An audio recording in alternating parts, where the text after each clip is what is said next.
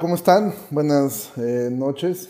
Este, una disculpa por, por, la demora y porque hoy tuvimos algunos, este, algunas confusiones ahí con todo lo de este, con todo lo, lo, del switcher, que el switcher es esta onda que ocupamos para, para transmitir y bueno, tuvimos ahí algunos, algunos, este, algunas confusiones con un grupo pequeño y eso, pero, pero bueno, ya gracias a Dios estamos este, aquí, pudieron transmitir y bueno, este, me gustaría muchísimo poder, poder comenzar orando.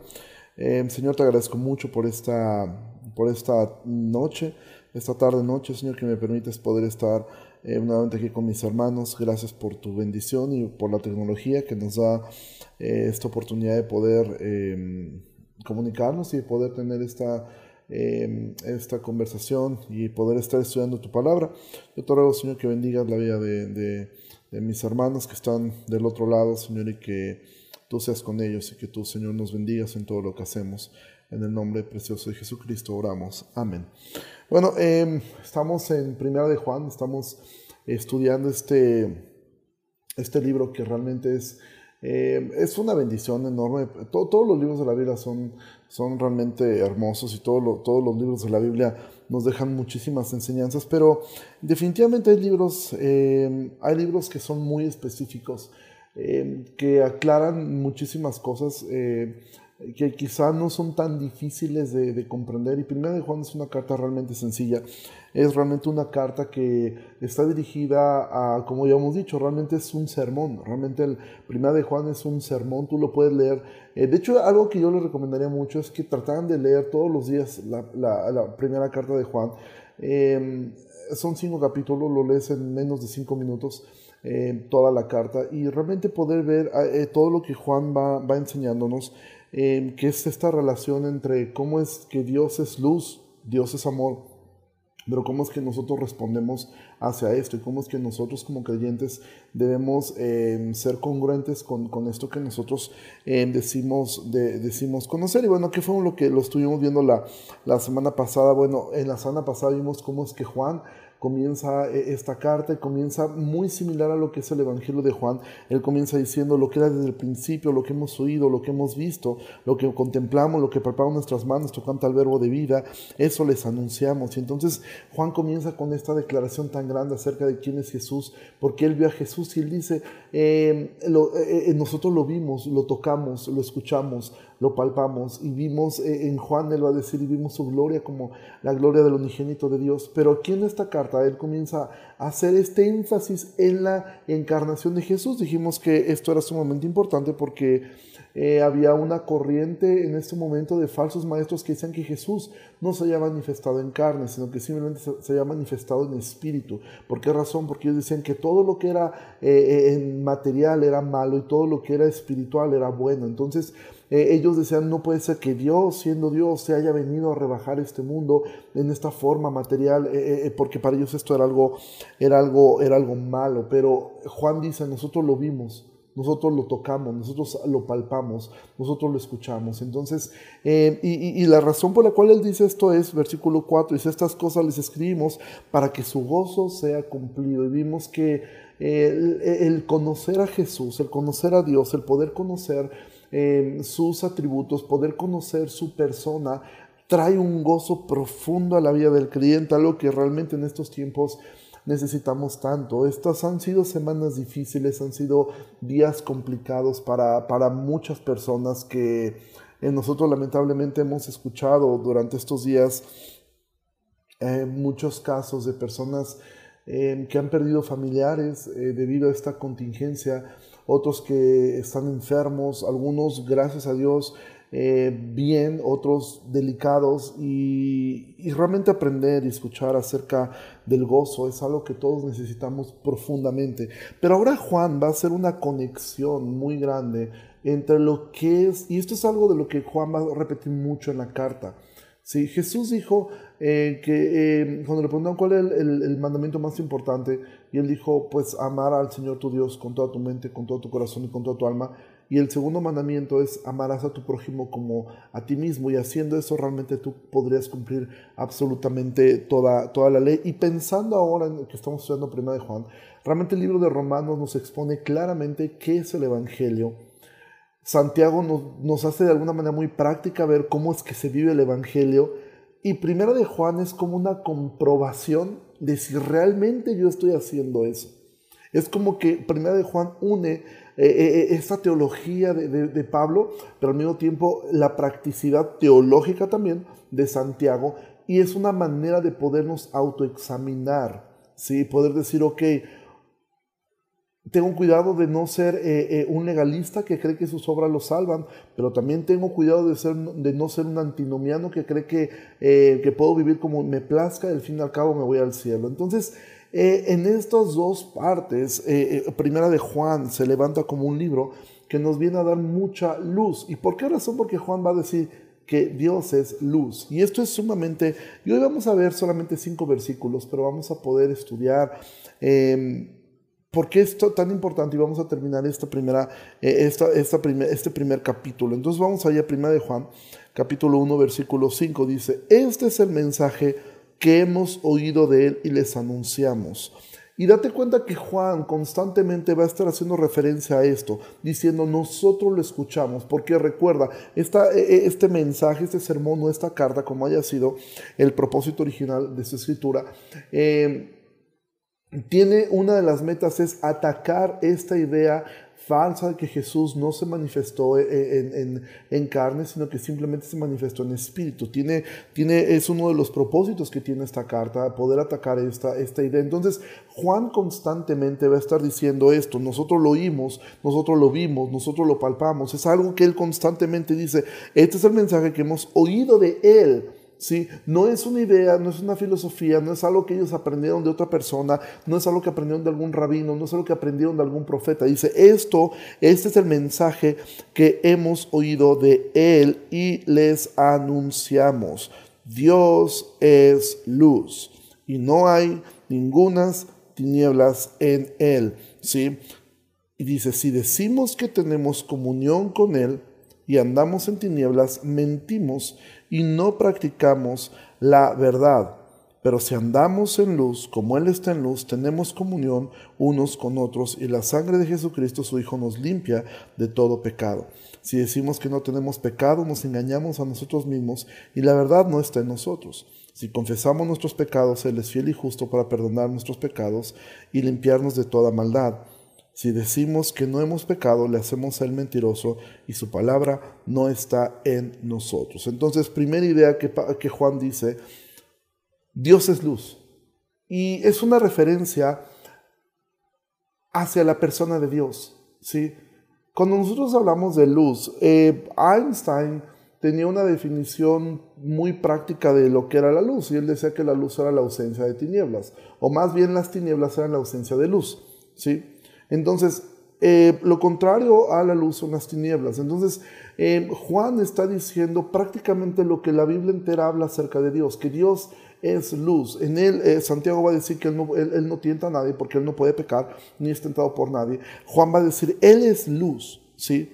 Él es luz y no hay ninguna tinieblas en Él. Es decir, no hay algo en Dios que sea malo absolutamente nada. No existe nada en Jesús. Recuerda que Juan está conectando todo el tiempo en, que Jesús, el Padre, eh, eh, eh, son, son, son Jesús es Dios. ¿sí? Es la segunda persona de la Trinidad. Y él va a decir, y no hay ninguna tinieblas en él. No existe la maldad en Jesús, no existe algo oculto, no existe algo malo, no existe eh, eh, eh, algo que sea malo, algo que sea desagradable, algo impuro. No existe. Y esto es importante de poderlo ver, porque Juan va a, decir a lo largo de la carta cómo es que nosotros debemos imitar esto. Entonces dice, si decimos que tenemos, y ahora va a comenzar Juan, con una serie de condicionantes. Va a comenzar en varios textos, a comenzar con la palabra sí, es un condicionante, sí,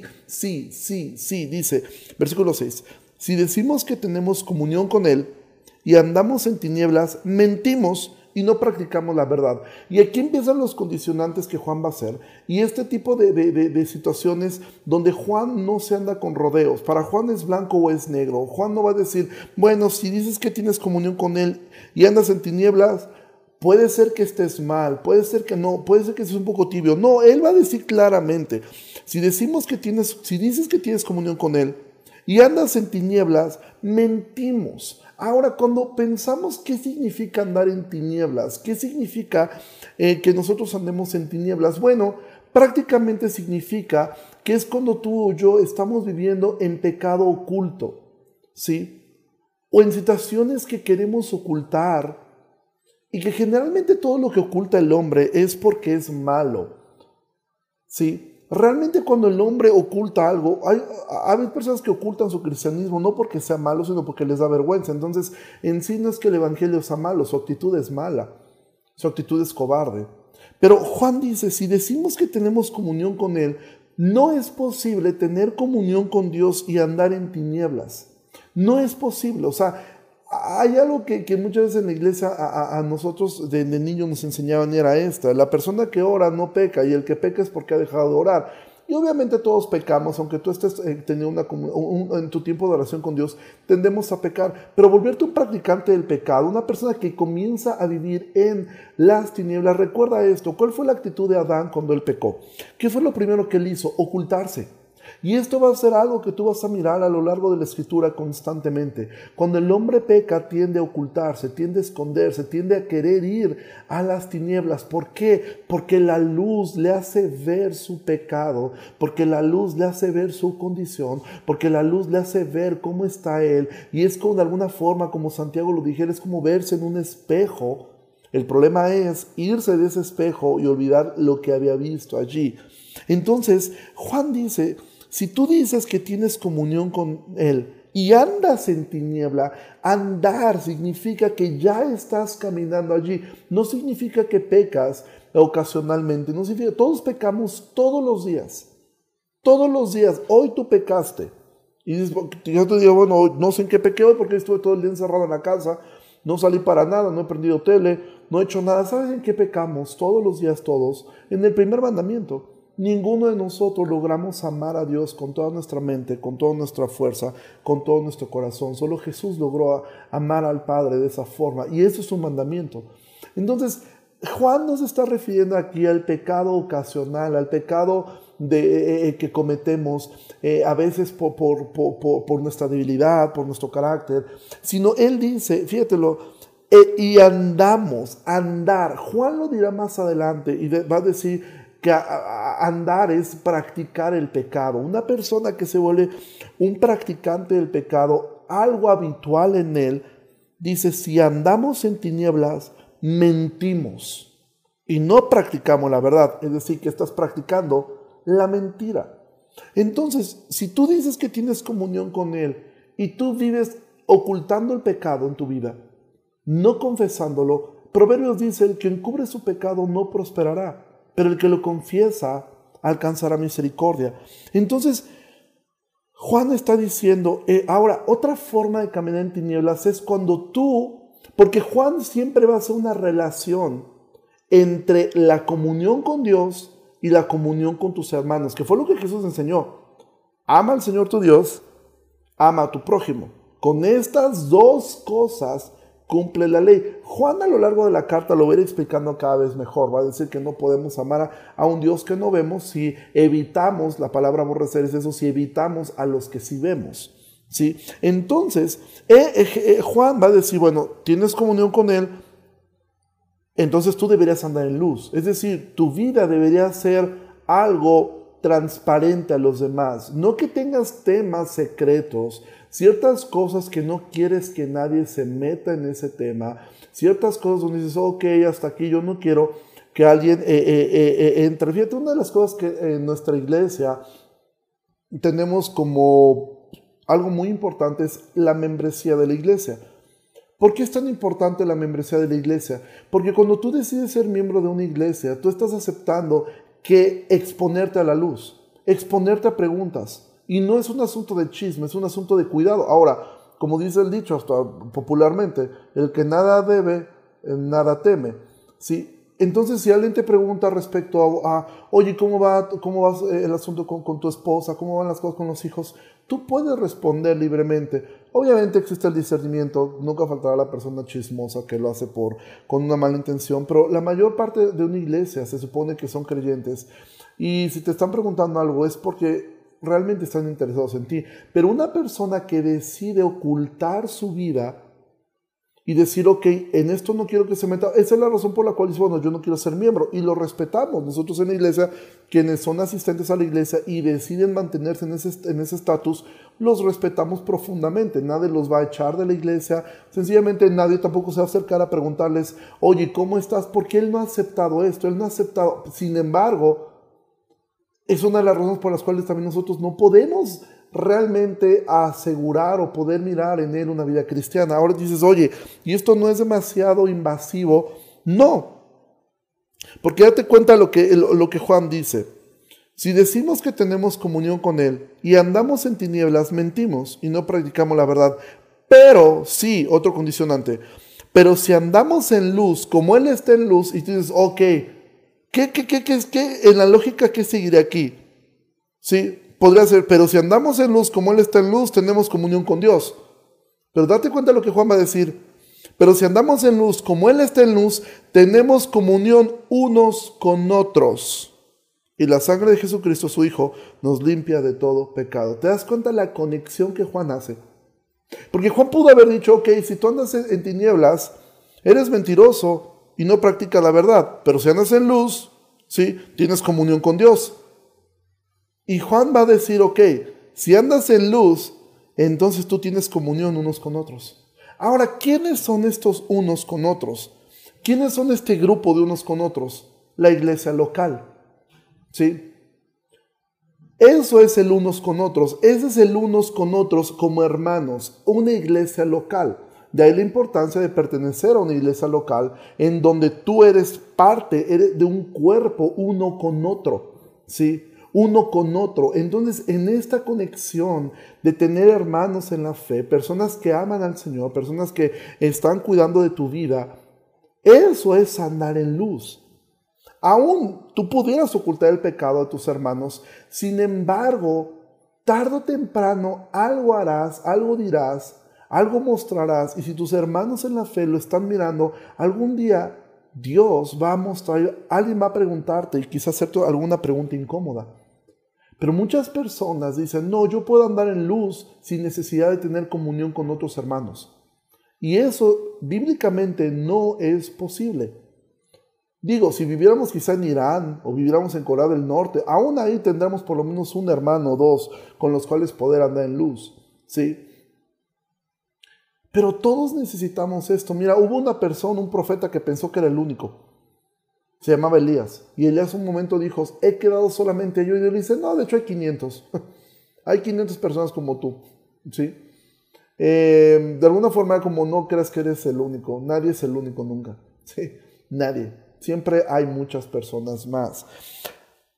Entonces, si puedes mirar la conexión que hay Juan dice, si decimos que tenemos comunión con Él y andas en tiniebla, es decir, ocultando pecado, ocultando tu vida, mentimos si no practica la verdad. Si andas en luz, como Dios está en luz, tenemos comunión unos con otros. Es decir, si tú no tienes comunión con tus hermanos, si tú has decidido no tener comunión con ellos, quizás es probable porque hay algo oculto en tu vida que tú no has querido sacar a la luz que tú te niegas a, que sea visto, a que tus hermanos puedan, em, puedan meter su vida, que la iglesia local pueda ayudarte, y tú puedes poner mil pretextos para no hacerlo, tú puedes decir, son invasivos, son chismosos, son tal o cual, pero esa es la razón por la cual tú decidiste ser parte de una iglesia local, o esa es la razón quizá por la cual tú decides no serlo.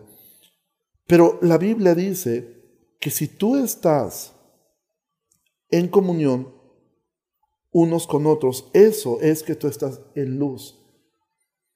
Amado, ser parte de una iglesia local sana es sumamente importante, es algo bíblico y es algo necesario para nuestra vida espiritual.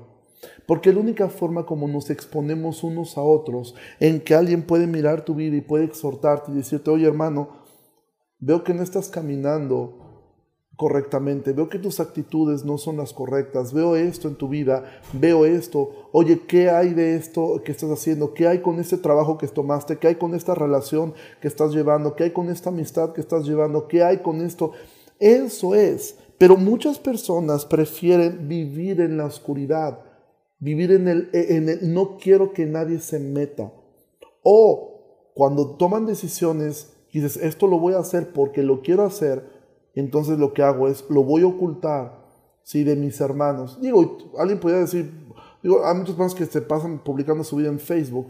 Eso no es dar a luz, eso es simplemente decir, ok, aquí está esto, pero el exponerte a la iglesia local, el poder decir, ok, esto es lo que estoy viviendo, esto es lo que estoy haciendo, ¿qué hay de mis hermanos? ¿Qué hay de esto? Porque hay una conexión que Juan hace con estas dos ideas. Juan conecta estas dos ideas. Te lo, vuelvo, lo vuelvo a leer. Si decimos que tenemos comunión con Él y andamos en tinieblas, mentimos y no practicamos la verdad. Pero si andamos en luz, como Él está en luz, tenemos comunión unos con otros.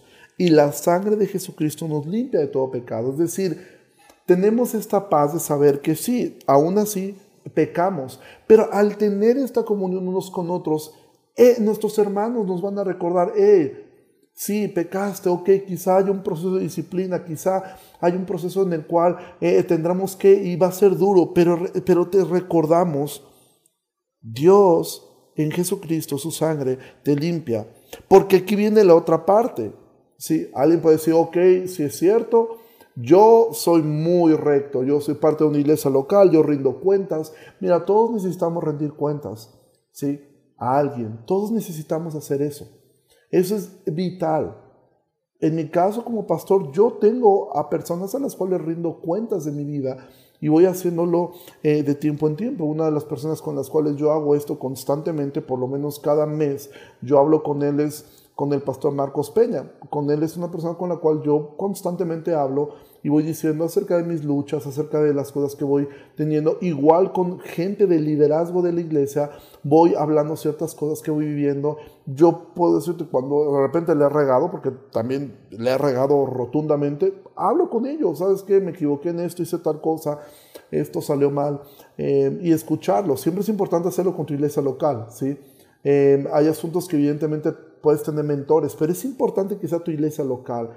Gracias a Dios, eh, yo tengo estas dos, dos, dos, obras, una persona que me ayuda en asuntos eh, eh, de la iglesia yo, y, y, en la iglesia tengo hermanos también con los cuales yo voy rindiendo cuentas acerca de lo que estoy haciendo. En la iglesia sabe en general cuál es mi salario, sabe dónde vivo, sabe, tienen este conocimiento, es importante. Y todos nosotros necesitamos tener personas con las cuales vamos eh, rindiendo cuentas y vamos diciendo, ok, quiero, quiero exponerme a la luz. Y es importante, dices, bueno, quizá nadie se acerca conmigo a preguntarme, bueno, tú acércate con alguien y dile, oye, ¿cómo ves mi vida? ¿Cómo estás viendo mi vida? ¿Cómo, cómo miras mi, mi, mi vida?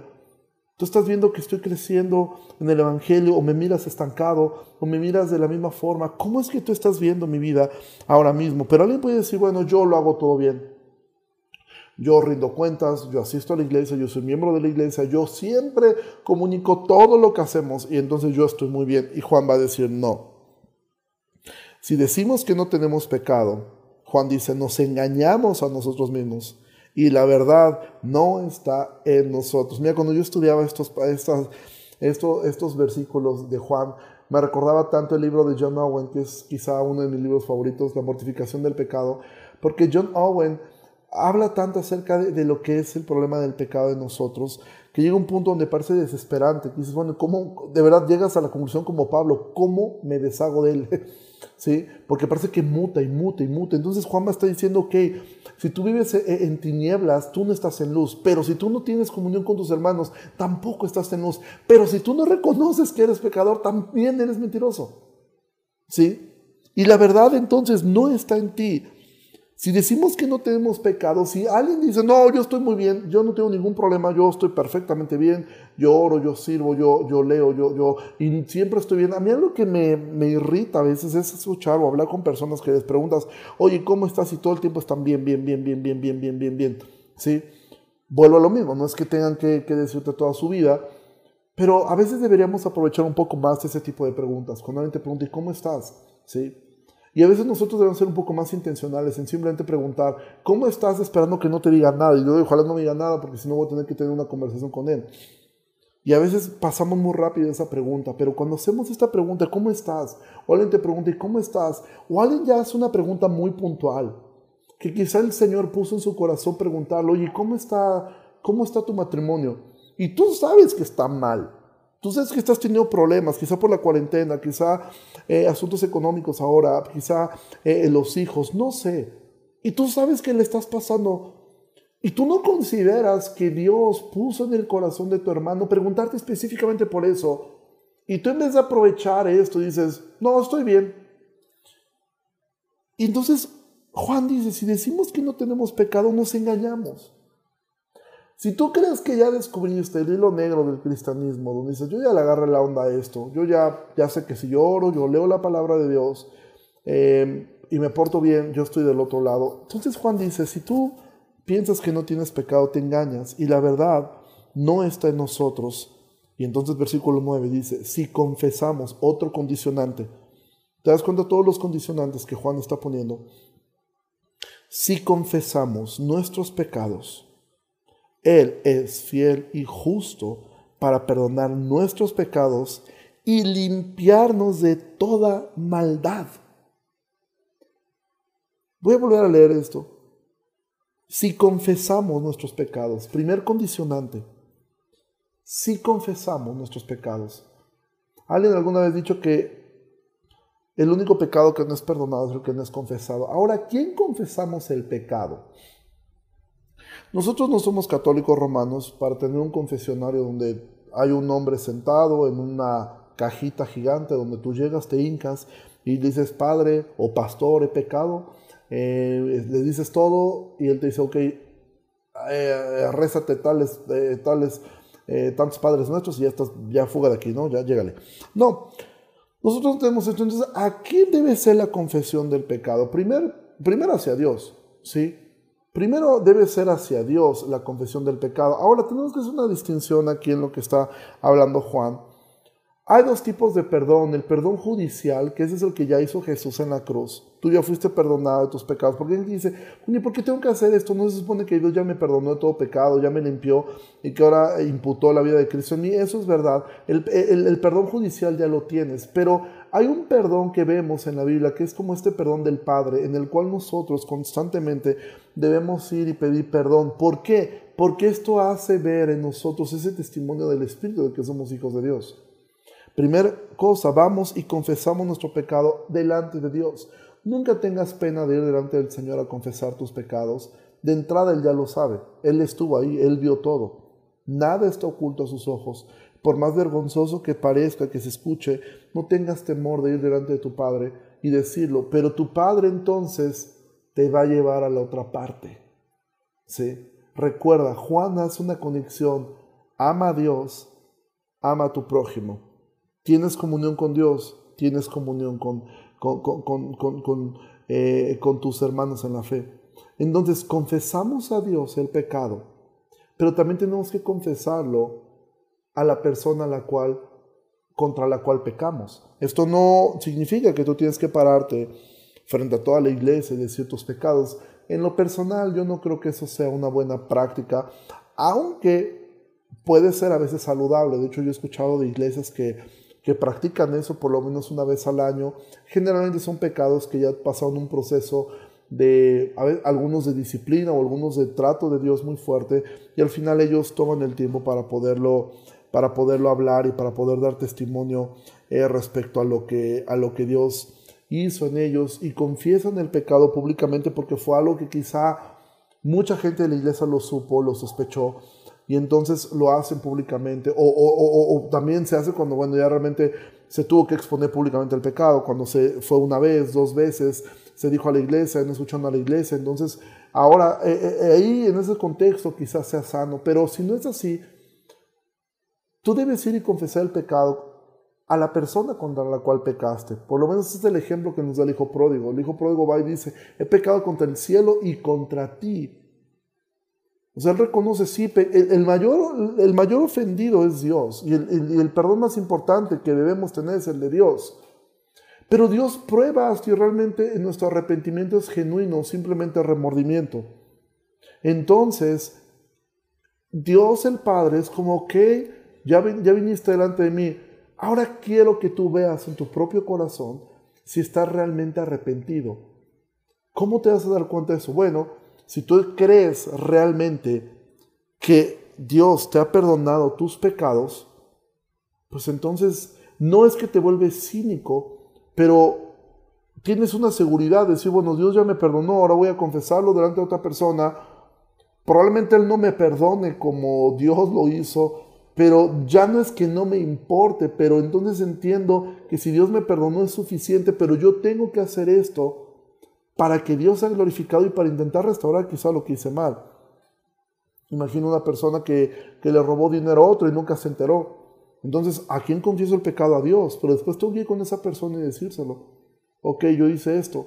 Te pido me perdones y evidentemente voy, estoy dispuesto a restaurarlo. Quizá un hombre que, o una mujer que, han pecado eh, en adulterio, obviamente con quién van delante, van delante del Señor a confesar el pecado. Pero después es importante ir y confesarlo a otras personas. También, ¿por qué? Porque es una forma de ser ayudados. Es una manera como que Dios te escuchó. Y no es que Dios no tenga el poder para, para no ser suficiente. No, sí es suficiente. Pero dice, entonces si confesamos nuestros pecados a Dios, a las personas, ¿sí? Por eso Santiago termina diciendo que, que confesemos nuestras faltas, ¿sí? Unos a otros. Y entonces Santiago dice, si confiesas tus pecados, Él es fiel y justo para perdonar nuestros pecados y limpiarnos de toda maldad. Primera cosa, Él es fiel, sí, y es justo.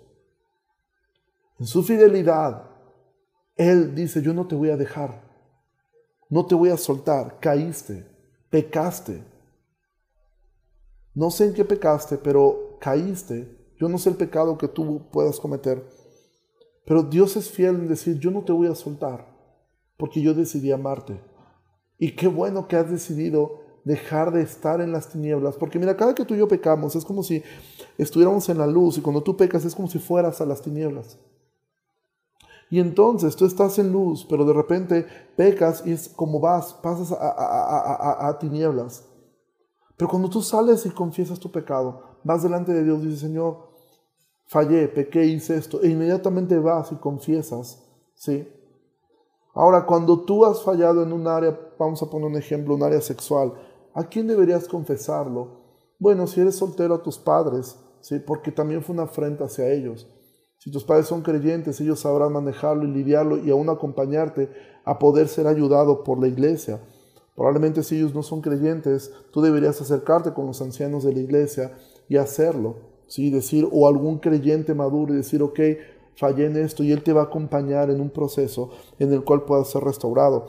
Pero Él es fiel en no abandonarte y también es justo para perdonar tus pecados. ¿Por qué puede perdonar tus pecados? Porque Él es justo. Recuerda eh, Romanos capítulo 3, la justificación. ¿sí? La justificación fue lograda no porque Dios dijo, ok, yo decidí perdonar los pecados porque puedo, porque soy Dios y porque puedo perdonarlos. No, porque bueno, eh, claro que puede, es Dios. Pero eso lo hubiera hecho injusto. Si no hay un castigo por el pecado y Dios no castiga eso, entonces Él sería injusto. ¿Por qué aquí, cuando nosotros confesamos nuestro pecado, Él es justo? Bueno, porque la justicia de Dios eh, eh, eh, en, el, en el creyente fue pagada por Cristo. Él pagó esto. Dice, y entonces Él es justo para perdonar tus pecados y limpiarnos de toda maldad. Entonces, haciendo un pequeño resumen de lo que hemos visto hoy, Juan hace una conexión entre la luz y, la, y entre vivir en luz y la comunión con tus hermanos. Juan ha dicho, si decimos que tenemos comunión con Él y andamos en tinieblas, mentimos, no practicamos la verdad. Es decir, si tú vives en pecado, eh, andas en pecado, andas en tinieblas, mientes, si tú ocultas tu vida, mientes y dice, pero si andamos en luz como Él está en luz, tienes comunión unos con otros, forzosamente. Ese unos con otros es la iglesia local, ¿sí? Entonces, si tú no vives en comunión con tus hermanos en la fe, tú estás viviendo en tinieblas, si tú estás ocultando tu vida, estás ocultando ciertas áreas de tu vida, y dices, ok, yo no quiero que se metan en esto, y dices, bueno, Dios sí, pero la iglesia no, no, es que no se puede. Sí, Dios decidió actuar a través de la iglesia. Esa es la forma como Dios lo hace. Si Dios no usara la iglesia, entonces todos podríamos tener, ser un tipo de llanero solitario donde Dios directamente tratara con... Pero Dios decidió hacerlo y decidió moldearnos, decidió que hierro con hierro se aguza. Y eso no es un texto únicamente para hombres, es un texto para todos, hombres y mujeres. Esta comunión, este, esta fricción, el soportarnos los unos a los otros, el, el estar, el no escapar, el no huir, es parte de la vida cristiana. Y entonces eh, dice, si confías tus pecados, Él es fiel y justo para perdonarte y va a terminar con el último condicionante. Si decimos que no hemos pecado, le hacemos el mentiroso y su palabra no está en nosotros. Entonces te das cuenta cómo Juan ocupa estos absolutos. O sea, Juan no dice, si decimos que no hemos pecado, está mal, chavos, ¿eh? No digan eso. ¿Sí? Y porque es probable que entonces eh, la palabra de Dios no esté en ustedes. No, Juan dice, si, si tú dices que no has pecado, lo haces el mentiroso y obviamente no es mentiroso y su palabra no está en ti. Es decir, si tú te aferras a ocultar tu pecado, tú te aferras a yo estoy bien y conmigo nadie se debería de meter y nadie debería meter la vida.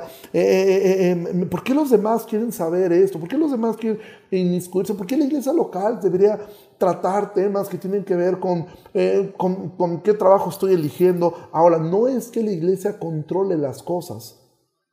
Pero si tú andas en luz, no tendrás ningún problema de decirlo.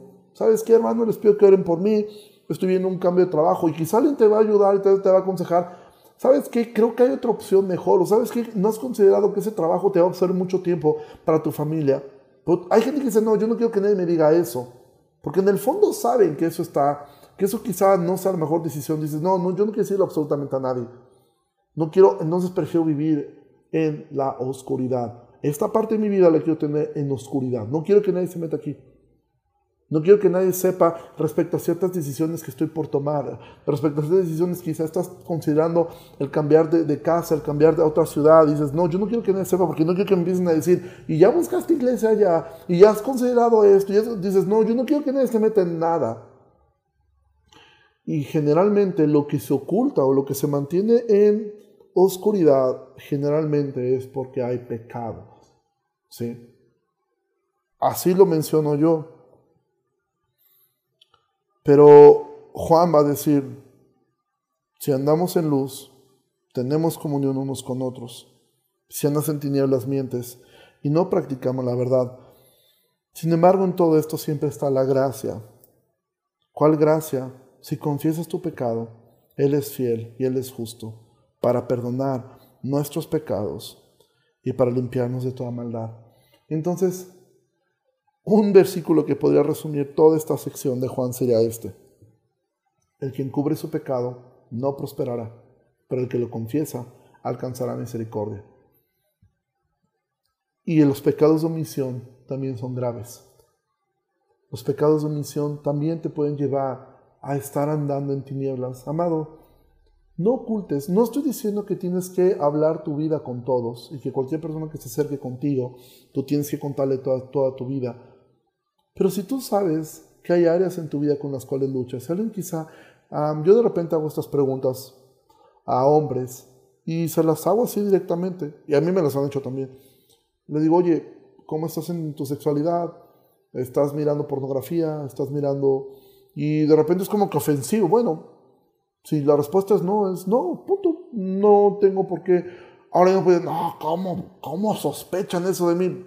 Vaya, lo sospecho de ti, de cualquier hombre. O sea, em, no sería algo, este, eh, no debería ser algo ofensivo. Todo, todo hombre luchamos.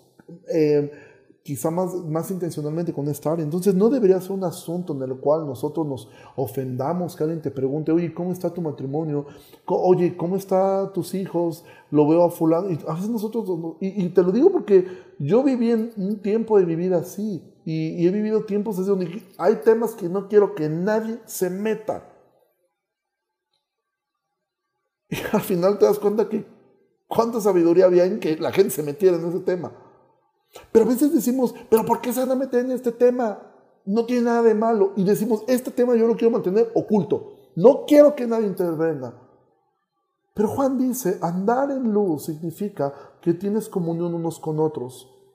Y no es que vas a dar, vivir la vida dando explicaciones a todos, pero que sí tengan la apertura de saber, hay personas que pueden. Yo tengo un grupo de gente en la iglesia, en específico liderazgo, primeramente, que ellos han hecho preguntas a mí prácticamente todo. A veces me ha molestado también, porque digo, pero ¿por qué me preguntan? ¿Qué les interesa eso?